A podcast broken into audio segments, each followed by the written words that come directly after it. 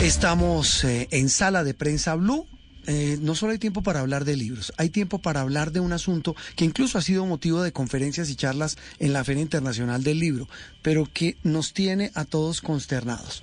Y cuando digo consternados es que uno mira el menú de las noticias de los últimos 15 días, de hacerlo, para hacerlo de una manera caprichosa, sobre inteligencia artificial, se encuentra uno noticias como estas.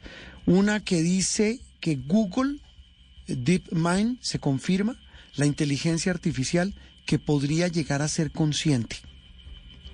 Mm, la verdad no entiendo muy bien qué, qué significaría ser consciente.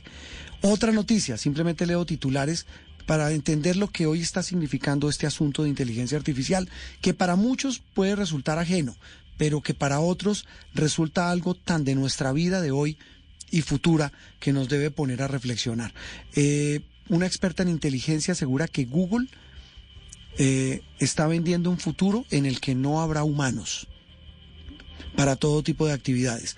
W Bernal, del equipo de Blue Radio, nos mostraba hace algún rato, me mostraba antes de empezar el programa, una radio que ya produce contenidos con robots y con inteligencia artificial. Los locutores son robots con algoritmos establecen con Radio GPT, así se llama, usted entra, busca lo que quiere y ya un robot le da o música o contenidos de radio hablada, pero los que hablan son robots. En fin, estos son algunos rasguños, algunos eh, arañazos de lo que significa este tema de la inteligencia artificial.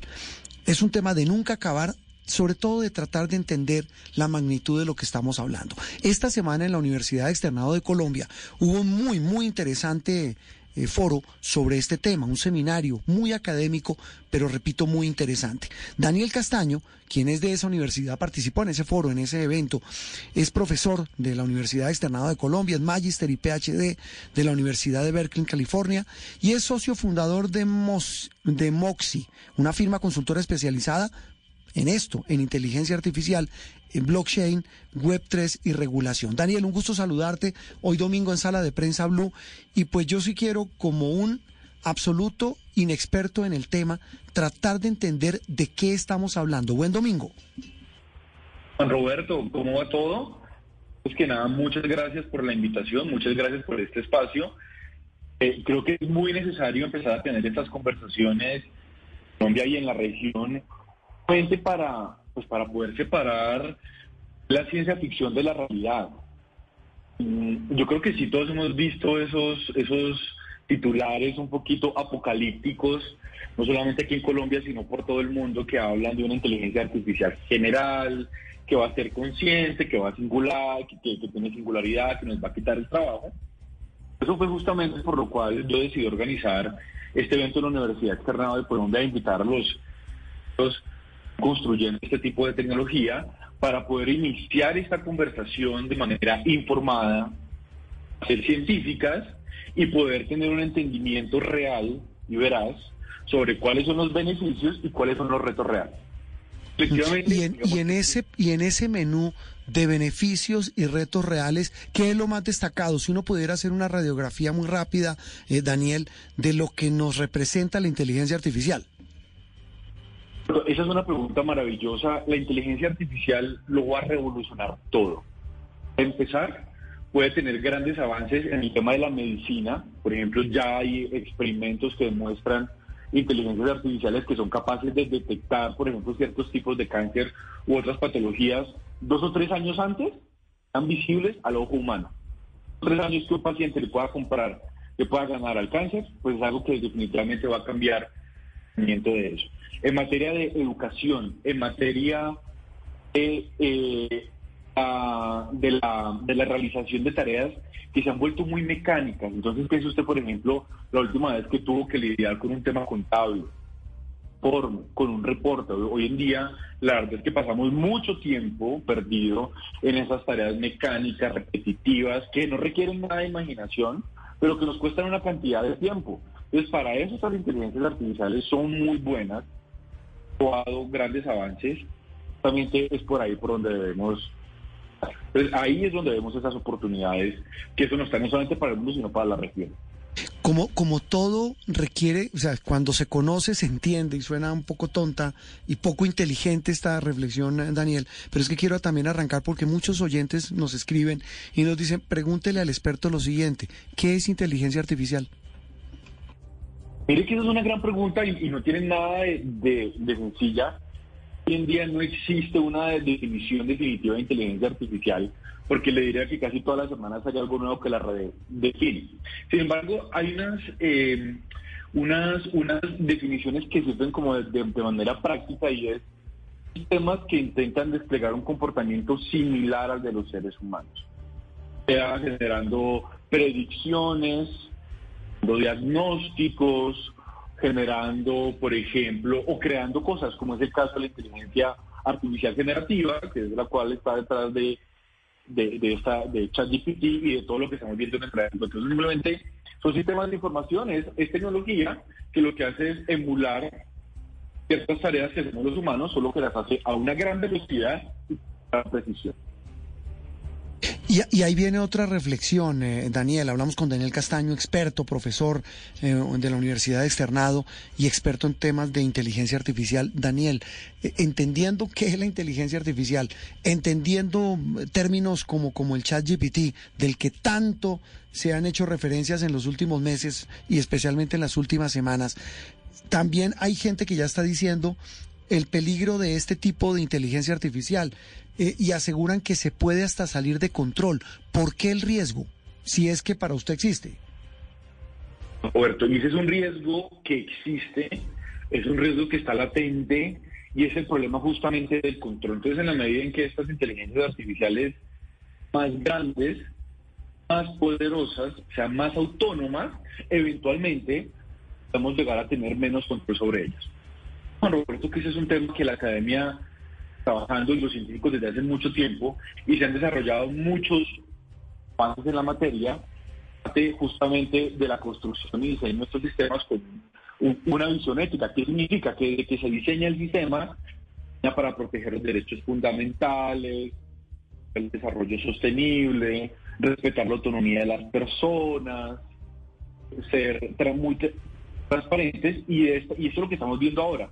Estos sistemas eh, están eh, poniendo en funcionamiento diferentes empresas, atraviesan unos grandes periodos de prueba, de ensayo, evaluados por expertos, justamente para garantizar que los seguimos teniendo bajo nuestro control y eso es absolutamente necesario para garantizar que la inteligencia artificial está alineada a intereses de la humanidad y no que la humanidad termine estando a merced de este tipo de tecnología. Mm, veíamos esta semana incluso otra de esas tantas noticias, eh, eh, Daniel, y, oyentes, y es incluso una, la de un concurso mundial de fotografía, en el que el ganador dice, mire, ¿sabe qué? Yo devuelvo la plata porque el premio no me lo merezco porque la fotografía es fruto de inteligencia artificial. Con algoritmos escogimos las imágenes y creamos esa fotografía.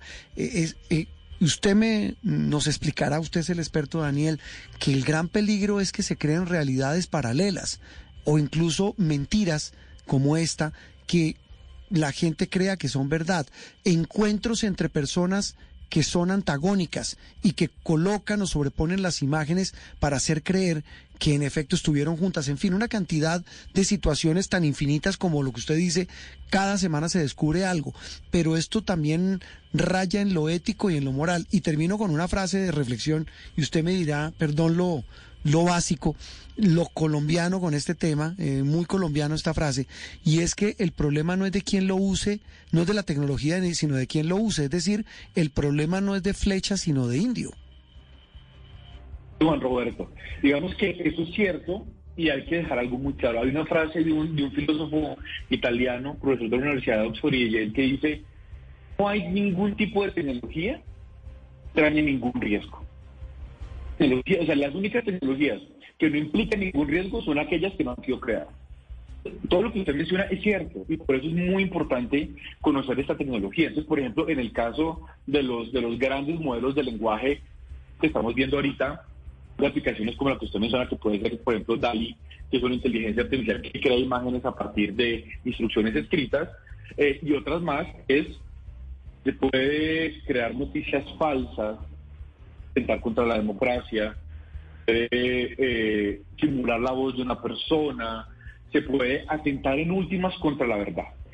Que en términos sociales, grandes retos que tenemos es desarrollar estas tecnologías de manera responsable para preservar en últimas esa verdad. No los efectos sí pueden ser absolutamente catastróficos. Imagínese usted que con esta inteligencia artificial puedan generar un avatar de, una persona, de una figura pública, eh, y simplemente simular su voz, lo cual también hoy es posible, simplemente difunda una noticia que es abiertamente falsa y que pueda atentar contra la estabilidad económica o política de un país. Incluso, mire, estaba leyendo, esta es otra de las noticias de la semana, es que empiezan, eh, el mismo algoritmo de mi, de mi computador me está, perdóneme la expresión, me está botando noticias sobre las polémicas alrededor de la inteligencia artificial.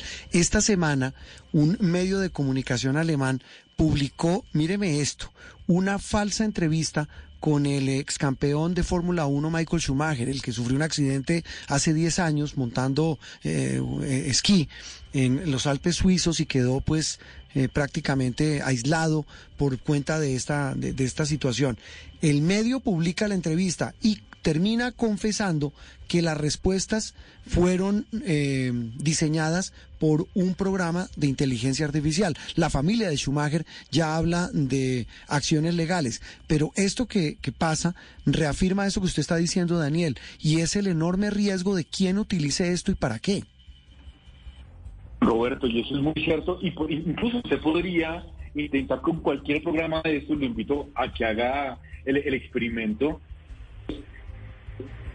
actúe como Juan Roberto Vargas y elabore un cuestionario para X y ya invitado y se lo va a sacar más palabras y expresiones y lo va a hacer con una certeza que usted se va a asustar de lo cercano que, que, que está a la realidad. Por eso es que es muy importante capacitar a las personas. Es que no puede haber transformación digital, transformación cultural, y es cómo le enseñamos a las personas a utilizar esta tecnología de manera responsable tenemos que enseñar a respetar la verdad, no a atentar contra las instituciones, a respetar los derechos fundamentales, porque en últimas de nada nos sirve tener unos, una tecnología súper avanzada si simplemente la humanidad lo utiliza de forma indebida. Entonces ahí es la importancia de la educación y también la importancia de tener esos diálogos para la ficción de lo real y de traer a todo el mundo a la mesa, sector público, sector privado, para poder empezar a tener estos diálogos Vamos a preguntar cómo nos vamos a preparar, porque yo sí le puedo anticipar. Estamos preparados. Estamos preparados. Esto se está desarrollando una velocidad exponencial. Tenemos que dejar de teorizar y filosofar. Tenemos que ir a la práctica a empezar a construir estrategias accionables. Esta tecnología tenga un impacto social sea utilizada de la forma más responsable por la humanidad. Y, eso, ese es el gran debate, un debate ético que seguramente con todos los grandes inventos del hombre siempre los hemos tenido. Incluso se habló de una canción, ¿no, Miguel? Sí, señor. Creada con, con inteligencia artificial. Una canción que se llama Miguel Garzón. Heart on My Sleeve. Ajá. resulta que se conoció esta canción en las redes sociales que supuestamente la cantaba Drake, que vino aquí a Colombia hace poquito, y The Weeknd, que también estuvo por acá. Y resulta que no, la canción fue creada por una inteligencia artificial que hizo la letra, hizo la pista, imitó la voz, la, la, voz de estos dos cantantes que son de los más famosos y subió la canción un, un, eh, no usuario. no me diga que es éxito. No, pues éxito, tuvieron que bajarla y ahora y todo el mundo está mirando a ver cómo demandan estos dos cantantes pues porque utilizaron su, su imagen y su voz para una canción falsa. Es decir, eh, volver todo, Daniel, para terminar esa última reflexión, el, el peligro de que todo se nos pueda volver un espejismo y también entremos en una paranoia, en un círculo eterno de paranoia por no saber qué es cierto y qué es falso. Señor, sí, Juan Roberto, efectivamente, el gran reto que tenemos es lógico, está en nosotros. ¿Cómo empezamos a utilizar esto de manera responsable? Ponemos un freno y también cómo nos capacitamos. Entonces yo le cuento, la medida en que uno empieza a utilizar esto, uno ya va entrenando el ojo por ejemplo, es capaz de detectar cuando un texto ha sido generado o cuando una imagen ha sido generada. ¿Por qué? Porque suena raro. Porque es un criterio interesante. Entonces, básicamente, empezar la conversación, agarrar la ficción de lo que es verdad y simplemente ir de la teoría a la práctica, estar ya mismo a trabajar marcos y en medidas que sean accionables y que sean prácticas poder prepararnos para el uso de esta tecnología, porque si no sabe qué va a pasar, la brecha digital se va a profundizar y eso puede tener unos efectos sociales, políticos y culturales muy delicados en nuestra región y en nuestro país. Entonces no nos podemos dejar de sacar, nos podemos quedar atrás y ser parte de esa conversación importante iniciada con las cosas hoy en día en este país. Exactamente, esa es la clave. Daniel, como siempre, un gusto, muchas gracias y téngalo por seguro que volveremos a hablar porque el tema es infinito, tan infinito como apasionante. Un abrazo y feliz domingo. Y Juan Roberto, muchísimas gracias por la invitación y cuando quiera aquí estoy disponible para usted. Muy bien, un abrazo.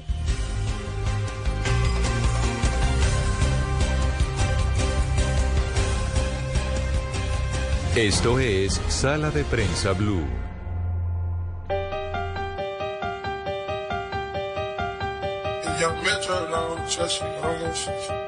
I came in with my ex like or the flex. Eh. Bumping Justin Bieber, the fever had left. Eh. She know what she need, all her need, all she blessed. Eh. Give it my best. Eh. Got my heart on my sleeve with a knife. My back was with that. Eh. 21, I love them, and my brother, that's my stat. Eh. Bet you made the beat, so you know that it's gon' slap.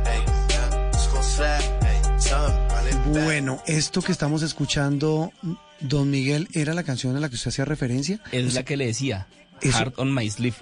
O sea, eso es, perdóneme la ignorancia, ¿quién canta ahí? Ahí los que deberían estar cantando, los que dicen que cantan son Drake, que es un cantante, un rapero muy eh, exitoso, y también The Weeknd, que también se presentó en un Super Bowl y toda la cosa. O sea, vino aquí a Colombia ambos a un estéreo picnic diferente. Pero por eso, ¿quién canta ahí? Pero él lo que canta es una inteligencia artificial. O sea, un ¿qué? un programa de computador. Un programa de computador que coge las voces, eh, las modula, eh, las pone, le, pega las vocales con las consonantes y hace que suene así. y, y él mismo crea la pista y él mismo crea la letra y toda la cosa, entonces Imagínese. Es decir, no es para satanizarlo, pero qué peligro ese asunto de la inteligencia. Qué peligro y qué susto. Qué susto, ¿ah? O sea, ya uno no sabe lo que hablábamos con el experto. Pero bueno, de inteligencia artificial, don Miguel, el cierre de sala de prensa. Eh, ¿Cómo es el rollo de los finales de la serie? Mire, lo que pasa es que esta semana terminó, fue el final de temporada de una de las series más vistas y que más ha gustado recientemente, sobre todo entre los fans de Star Wars, que se llama The Mandalorian, el Mandaloriano. Sí, sí, sí, sí. Entonces, eh, terminó la temporada y a la gente como que no le gustó mucho. Entonces ahí viene otra vez el, el, el lío ¿Qué hacemos para que los fans, para tener contentos a los fans que a tanta gente y pues obviamente tanto peso tienen en esta industria? Resulta que pues bueno, fueron eh, seis, eh, nueve capítulos, eh, vimos a otra vez el Mandaloriano con todas sus historias, un montón de personajes que aparecieron durante este, es, durante esta temporada, pero los fans están diciendo, y me incluyo, que fue un final más o menos como, no, no, yo no quiero decirlo chimbo, fue un final y basta, fue un final bajito de sal, fue un final Sí, un final. o sea, no le meta tanta literatura, chimbo. Exacto, entonces yo por eso le quería preguntar, usted que también ha visto tantas series, Juan Roberto. No, no, tampoco muchas, porque bueno, pero las que ha visto, ¿cuáles no le han gustado? Así que diga usted, uy, terminó esta temporada y qué. Ay, no sabe que no me acuerdo. No, no, estoy esperando la siguiente temporada de Ozark. Ajá. todavía no han dicho nada. Con Jason Bateman. Eh, medio medio chimborria al final de la última temporada. De la anterior temporada al final sí es maravilloso, que es el asesinato de la... No, pero sin spoilers, Juan Roberto. Ah, pero pues entonces, esa es la maravilla, tirársele el final a la gente. Bueno, e, ese Mandalorian es eh, una maravilla. Sí, no, y ha sido premiada a los fans, a los fans nos ha gustado mucho, fue...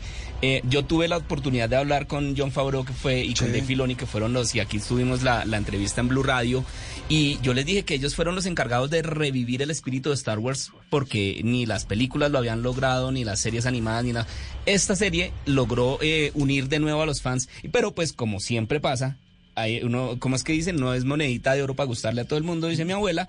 Entonces, como que este final de temporada no gustó mucho. Pero sin embargo, fresco, y a los fans de Star Wars también tranquilos, todos, que todos tranquilos. todos tranquilos, porque viene más material de Star Wars. Viene en mayo una, una serie que se llama Visions, que son cortos animados de Star Wars en diferentes estilos de animación, anime, en estilo occidental y todo. Son muy bonitos, son muy bien hechos. Ya se vio la primera temporada y ahorita en mayo viene la segunda. Y en agosto viene otra temporada de uno de los personajes que también tal vez ha gustado más entre los fans, que se llama Ahsoka, que es una Jedi, una protagonizada por Rosario Dawson, yo no sé si le suena. Sí. Eh, yo digo sí, carretudo, no, no, no. No, no, pero no, pero yo le explico, tranquilo, usted no se preocupe. Mire, es una, es una aprendiz de Jedi que fue la aprendiz de Darth Vader antes de volverse a Darth Vader y se salió de los Jedi, pero entonces ahora vuelve y aparece.